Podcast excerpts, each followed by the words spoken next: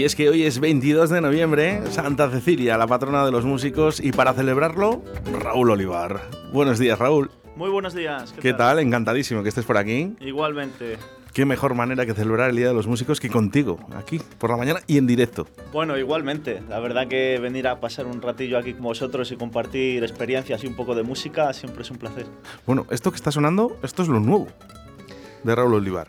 Sí, Guitácora. Eh, es un tema, un tema nuevo eh, que próximamente espero que sea disco. Y digo espero porque como ahora está muy de moda lanzar tema a tema más que un disco, pues, pues así vamos. Te iba a decir, digo, porque ahora ya lo del tema de los discos ya que como quedó un poquito eh, como cintas, ¿no? De, las del cassette. Sí, más, más que bueno, ahora ya vamos a sacar temas, ¿no? Y a ver que ya veremos si sale disco o no sale. Hombre, yo, yo la verdad que soy de... Todavía me cuesta quitarme la cabeza ese concepto ¿no? de, sacar un, disco con unos temas y como contando una historia que tenga sentido tema por tema y darle ese sentido de disco. Entonces sacar un tema suelto es como que está ahí un poco... Se te hace raro todavía. Se me hace raro, pero entiendo que, que, las nuevas tendencias y lo que hay que hacer es esto porque realmente los discos, escuchar un disco entero ahora mismo con las playlists y todo esto que hay, pues la gente escucha temas sueltos, ¿no? E incluso incluso yo mismo. Lo que no sé si te has dado cuenta, bueno, dura eh, casi cuatro minutos este Guitácora, que por cierto me encanta el nombre. Muchas gracias, muchas gracias. Una palabra inventada que me, tiene... Me encanta. Me encanta. Sí, muchas gracias. Me encanta, suena súper bien. Además, la canción suena estupendamente. Realmente lo tengo que decir. Bueno, estamos con un monstruo hoy en el día de hoy, ¿eh? Pero sí que es verdad que eh, dura casi cuatro minutos y ahora los temas que están sacando bueno, los grupos ¿no? son muy cortitos también. Reducen también en, esas, en esos tiempos. Sí, bueno, el Depende del concepto de, tema que, se saque, ¿no? Si es más radiable, si tiene, si tiene letra, si tiene estribillo y... Eh, yo la verdad que como todos mis temas van enfocados un poco a la, música instrumental, independientemente de que siempre lo acompañe de alguna pequeña letra, depende del tema, pero sí que es verdad que es un concepto de, de guitarra, un poco de concierto instrumental, entonces me permito esa, esa, libertad, aunque sí que es verdad que con el tiempo voy acortando cada vez. Dicen, ¿eh? oye, ojo, yo, yo, lo que me doy cuenta, ¿eh? que eh, todos los grupos que vienen por aquí, siempre se digo, digo, reducís mucho las canciones, eh, hacéis canciones de dos minutos, sí, sí, queremos dar el, mismamente el sentido, ¿no? Y que, que la gente lo coja el concepto muy rápido y ya, yo todavía estoy un poco en el doble, de dos a cuatro. A mí, a, mí, me gustan estos de cuatro. Eh, y, oye, como a los antiguos discos, ¿no? De Metallica, ¿no? A lo mejor, o, de ACDC incluso, ¿no? que de siete, nueve minutos, incluso de once. Esas introducciones largas, instrumentales. Pero ¿y por qué no? Si la música es pasión. Sí, bueno, ha cambiado mucho todo. Ha cambiado mucho todo. Yo creo que estamos en la inmediatez. Queremos escuchar todo muy rápido y verlo todo muy rápido y y yo creo que viene un poco por ahí el tema. Pero bueno, siempre eh, habrá música para todos los gustos. Aunque eres joven, de edad, eres veterano en la música. Sí, llevo muchos años ya, llevo muchos años. Eh, este año precisamente se cumplen 20 años del, del, del, primer disco, primer álbum, como queramos llamarlo, que saqué, que fue Sueños en 2001. Y la verdad que, que ha, pasado, ha, pasado volando. Se ha, se ha convertido en realidad. Raúl. Sí, sí, sí, Ese la sueño, que sí. Que le da eh, nombre a tu primer disco, se convierte en realidad, ¿no? En este 22 de noviembre del año 2021. Sí, yo creo que el, principal sueño que tiene un músico desde que empieza es vivir de la música. Entonces eso se, se, ha cumplido hace muchos años y seguimos eh, luchando y seguimos haciendo música y, y, viviendo de lo que nos gusta, que después de lo que hemos pasado eh, y estamos pasando... Estamos, estamos todavía en ello. Pues aquí está, aquí está Raúl Olivar, ¿eh? mucho nos ha costado traerle aquí, que es de verdad, ¿eh? que es, que es un grande hombre, guitarrista y compositor vallisoletano, que para mí es muy importante. ¿no? que llevemos nuestra raza, ¿no? Porque hablan mucho de Madrid. Eh, antiguamente, tú llevas muchos años en la música, ¿no? Y hablábamos de Madrid cuando venía un artista, ¿no? De Madrid hmm. o de Barcelona. Decíamos, que viene de Madrid. Hmm. O ahora, por ejemplo, pasa con Granada, ¿no? Granada parece como que es eh, el cúmulo, esa, esa, esa, cuna de los músicos, ¿no? Pues no, no, no se equivoquen ustedes. Está aquí en Valladolid, aquí le tenemos a Raúl Olivar. Oye, déjame, déjame arañarte un poquito, ¿eh? eh hmm. Raúl. Eh, la primera vez que coges la guitarra, ¿a qué edad fue? Pues no sé si... Mi hermano tocaba la guitarra, sí que es verdad que no tocaba guitarra flamenca, él, él hacía música de, de, autor, ¿no? De, tema cantautor, él componía sus temas, aparte de tocar temas de, de la trova cubana, de Pablo Milanés, de Silvio Rodríguez, y a mí siempre pues la guitarra me atraía un montón. Y luego tenía un vecino que era José Ignacio Neira, un grandísimo guitarrista de aquí, flamenco, y la verdad que a mí me, me llamaba muchísimo esa forma de tocar, ¿no? O sea, lo que es el estilo guitarra flamenca, ¿no? Entonces, un poco por ahí, yo que sé, tendría 12, 13 años que empecé ya a intentar quitarle la guitarra a mi hermano cuando no me veía y empezar a poner ahí mis primeros acordes, que la primera etapa es autodidacta y andaba más perdido que andaba copiando todo lo que veía ahí. Pero un profesional como tú, ahora mismo, eh, si hay alguien ¿no? que nos está escuchando ¿no? y le gusta la guitarra, eh, autodidacta puede ser hasta, hasta cierto punto, ¿no? O sea, ya llega un límite en el que tienes que mm, también dejarte aconsejar, ¿no? Por, o por un profesor. No, claro, yo he tenido muchos maestros después porque eh, empecé en Valladolid enseguida cuando vi que realmente era lo que quería dedicarme, que era mi pasión, que al principio empieza pues como un juego, un juego que es lo bueno, ¿no? Que empiece, que no te esté obligando nadie, que incluso te estén obligando a soltar la guitarra, que es lo que me pasaba a mí. Entonces ya pues digo, pues este niño tiene que ir a clases. Y, y yo me acuerdo que que en esa época la guitarra flamenca, eh, bueno, seguimos un poco igual, sí que es verdad que en algunos sitios se ha metido, se ha introducido en los conservatorios, pero en esa época el flamenco no estaba en los conservatorios de música, entonces yo tenía muy claro que quería estudiar la, eh, quería tocar guitarra flamenca. ¿no? Entonces, pues busqué un profesor en Valladolid, que era el maestro Luis Lara, aquí en Valladolid, y, y ya empecé mis clases un poco más, con una pauta a seguir, ¿no? Porque era todo muy, cuando uno es autodidacta es todo como muy, muy aleatorio, ¿no? Entonces, eh, gracias al maestro, pues empiezo un poco a tenerlo un poco más ordenado todo y a, y, y, a engancharme cada vez más, ¿no? Luego me voy a Madrid a estudiar, luego estudio con Manolo Sanlúcar, eh, con Oscar Herrero, con grandes guitarristas de concierto de la guitarra flamenca, ¿no? Y a día de hoy, pues siempre que puedo eh, sigo formándome, ¿no? Siempre que puedo eh, escaparme a algún curso, alguna masterclass de un, de un genio de la guitarra, pues... Es que nunca se sabe todo. Nunca se sabe todo. Incluso yo siempre digo, digo nosotros que somos un medio de comunicación, no nos conoce todo el mundo todavía. Es que al final es, esto, ¿no? Bueno, vamos a hacer una cosa ya que está aquí Raúl Olivar con nosotros y hoy es 22 de noviembre, Santa Cecilia, el patrón de los músicos. Vamos a dedicar una canción a la gente que nos está escuchando en estos momentos y, cómo no, a Santa Cecilia donde quiera que esté. ¿Te parece? ¿Cuál tocamos? Perfecto. Voy a tocar un tema... Eh, pues Rosas en tu balcón, que es de, de mi segundo disco, Reflejo del Alma. Y bueno, pues suelo empezar los conciertos con, con este tema un poquito, un poquito libre al principio y, y paso a este tema. ¿no? Adelante.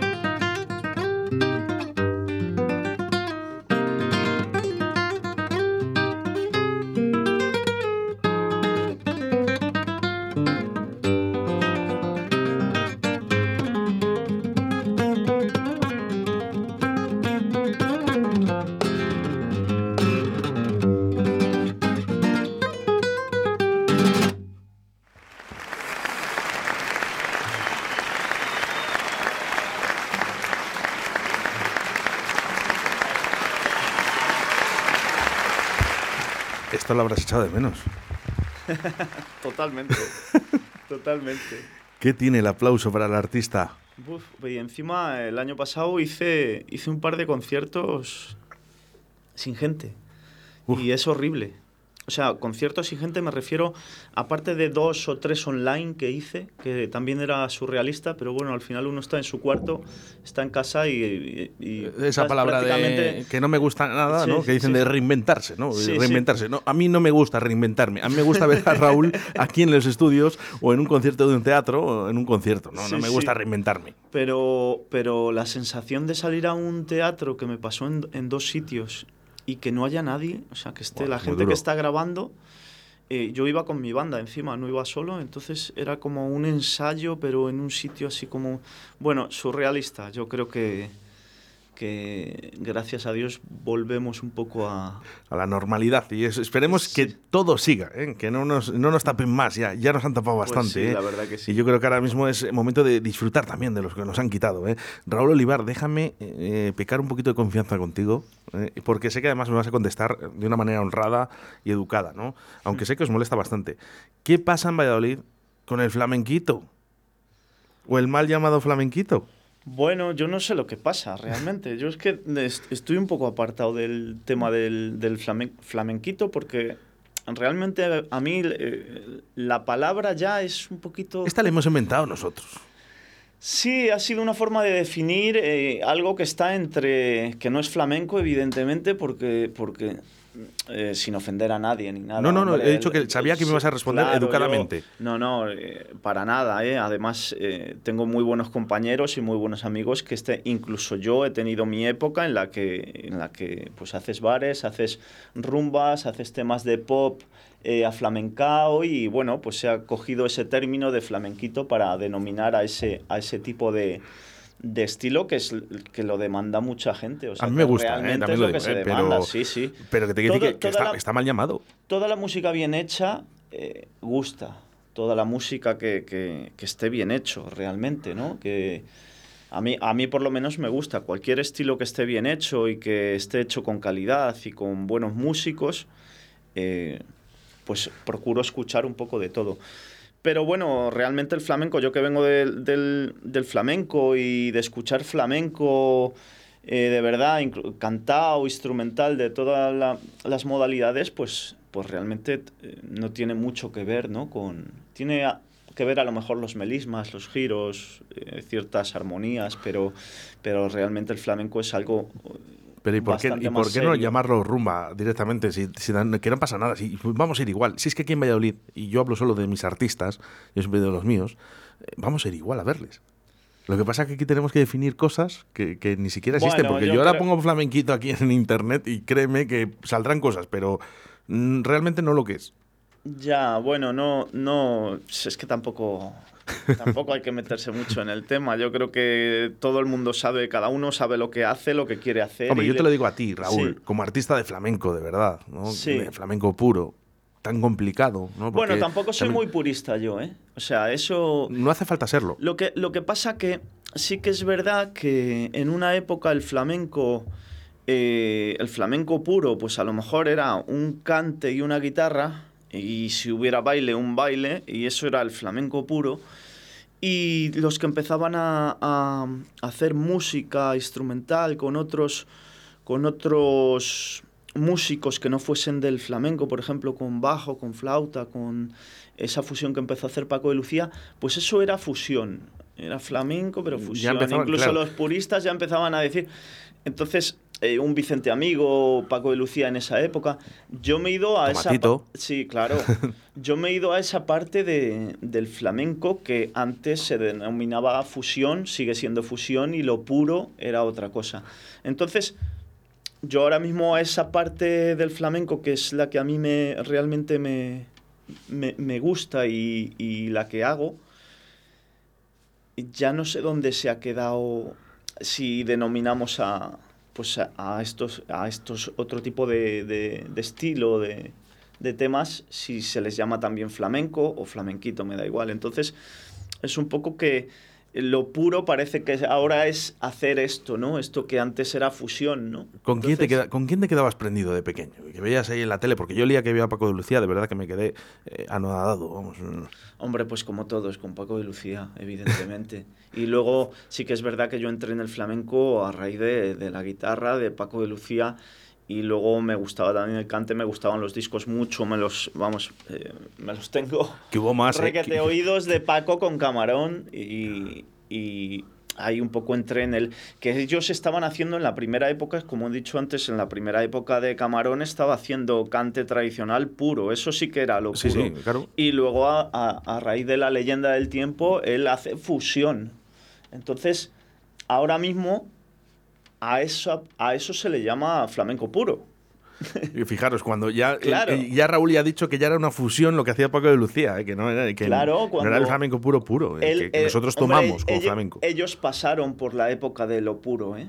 Sí, sí, claro, Tanto hombre. Camarón como Paco de A ver, Lucía. Paco Lucía no llegó, salió ahí y tocó la guitarra. Este Claro. tío ya venía de antes. eh. Él venía de antes, venía de hacer temas de Niño Ricardo, de Ramón Montoya, de Sabicas, luego empezó a hacer lo suyo, era un genio, la verdad, es el que hizo eh, que la guitarra flamenca fuese un instrumento de concierto, realmente, porque la, la guitarra flamenca antes de, de estos que he nombrado eh, era un instrumento de acompañamiento, de acompañar al cante, acompañar al baile. Entonces, eh, eran virtuosos de la guitarra, sí que es verdad que Paco de Lucía consigue darle una dimensión impresionante a la guitarra y hacer girar por todo el mundo un instrumento que antes era de acompañamiento. Entonces, él eh, no, no, está, no se queda ahí, no se queda estancado en solamente en la guitarra, sino que él empieza a tocar con músicos de jazz, con todo tipo de músicos, hasta que forma una banda impresionante, donde lleva el flamenco de raíz por delante, pero donde está muy fusionado con otros instrumentos. Qué difícil,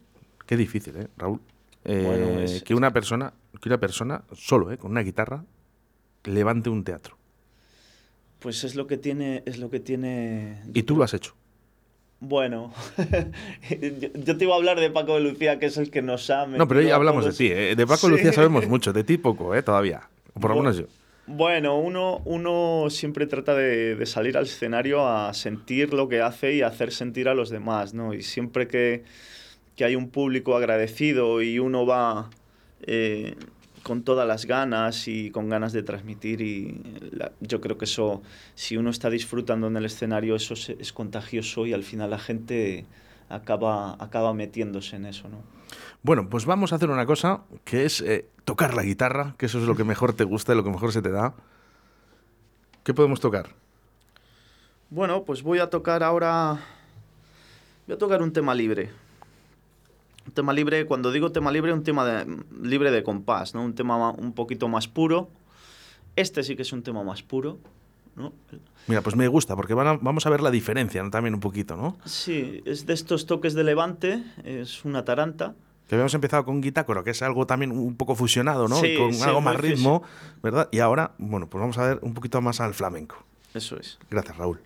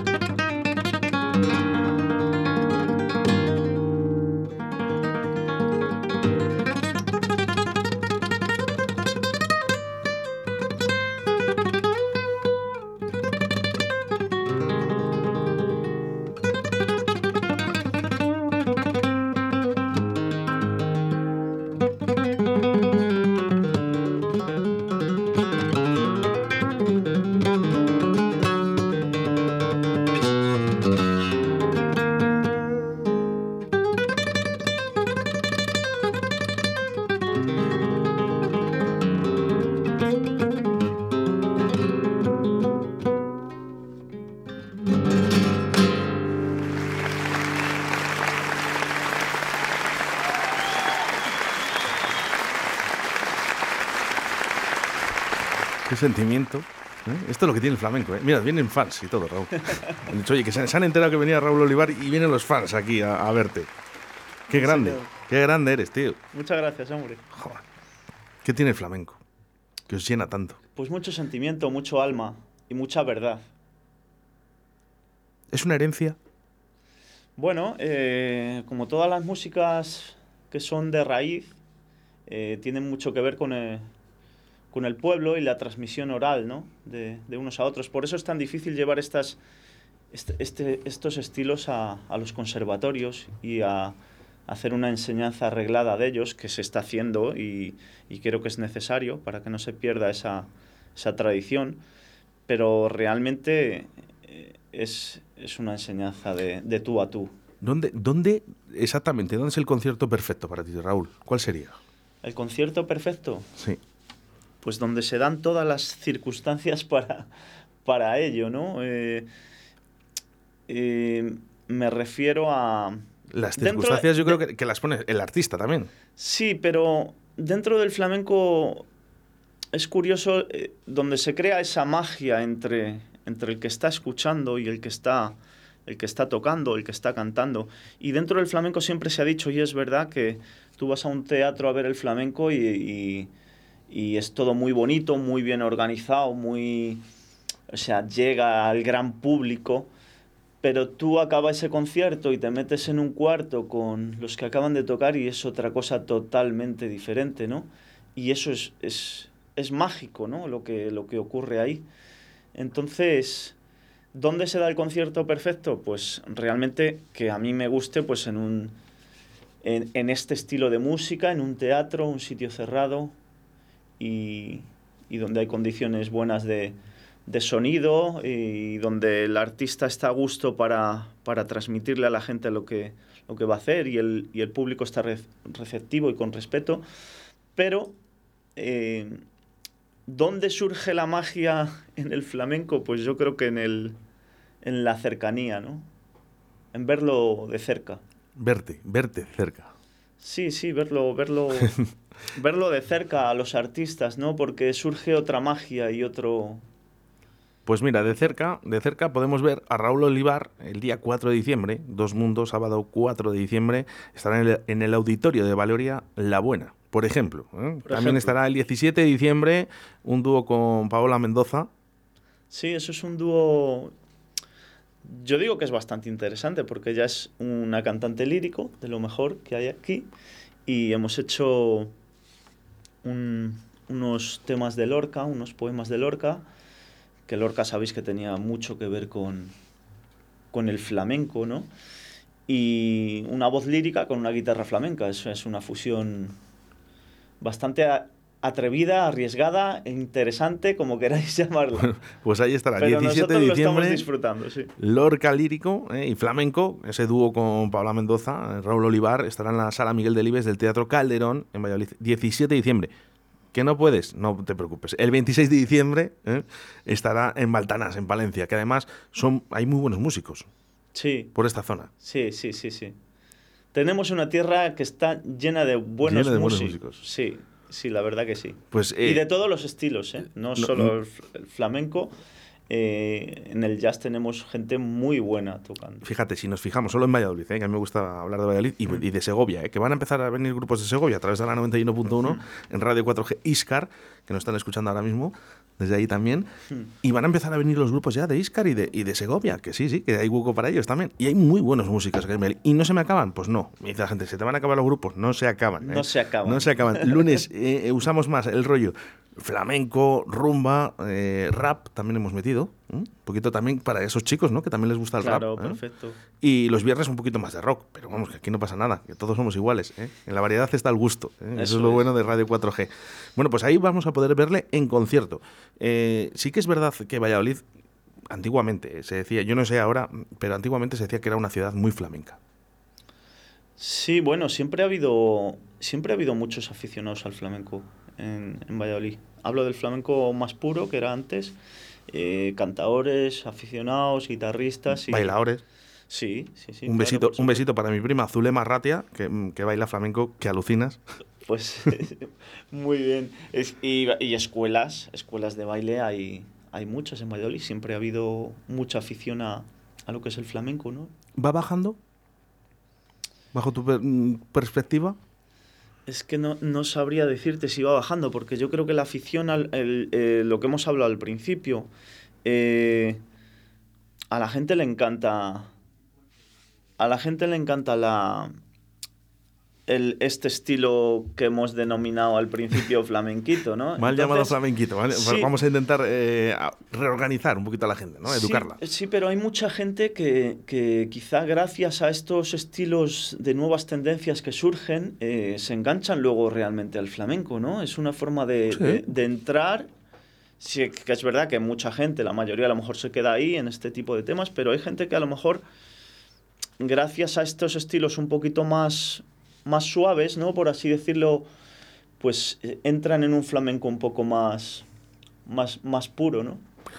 Eh, te lo digo porque desde aquí, desde Valladolid, salen guitarras flamencas construidas a todo el mundo, ¿no? De la mano de Antonio Pisa. Antonio Pisa, buen amigo y buen, buen luthier, sí señor. Y estuvo por aquí también. Sí, es una Porque creíamos oportuno también dar visibilidad ¿no? A, a, la gente que también hace guitarras. Bueno, luthier. Eso es un arte, pero, eso es un arte, porque estás dando vida a, a un trozo de madera, pero, por así decirlo. Pero fijaros, ¿no? Toda la importancia ¿no? Que, que, tiene construir una guitarra para todo el mundo, ¿no? Y salen mm. desde aquí, desde Valladolid. Pero ¿qué pasa? Nos pasa pues un poco como a todos, ¿no? Cuando mm. lo tenemos en casa, como que bueno.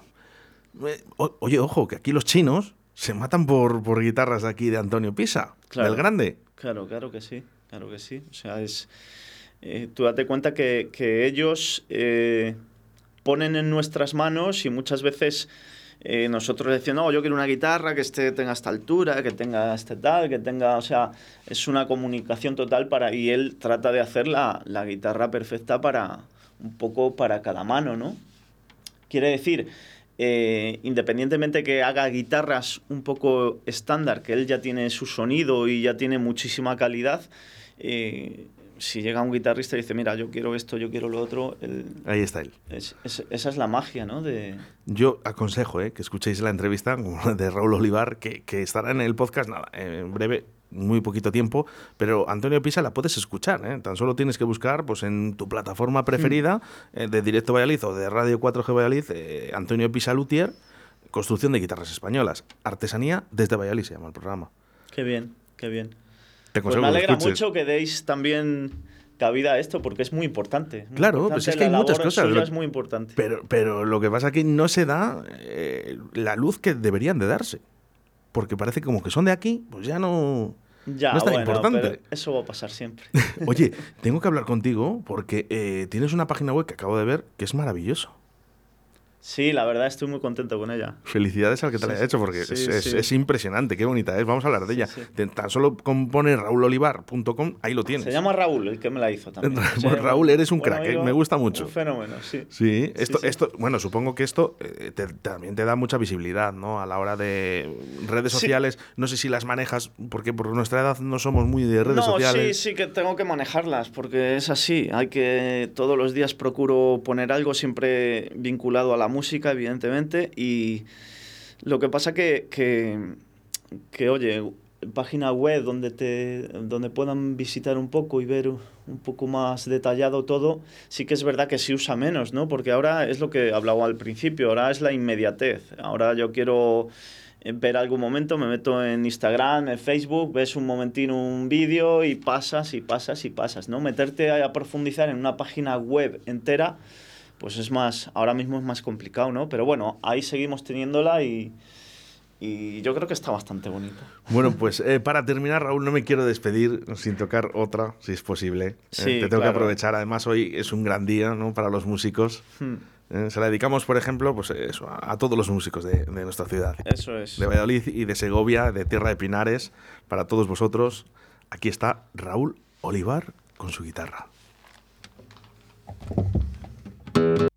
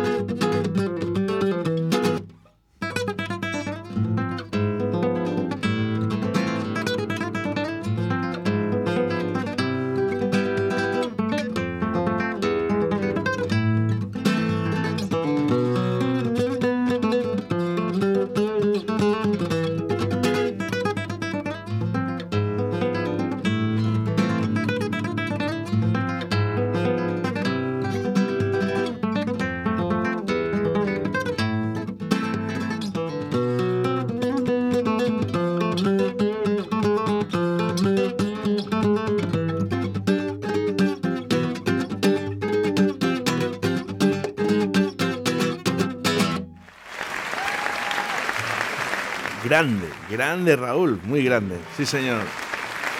Estos aplausos para ti. Muchas gracias. Y este. También. A ti no te puedo decir suerte, Raúl.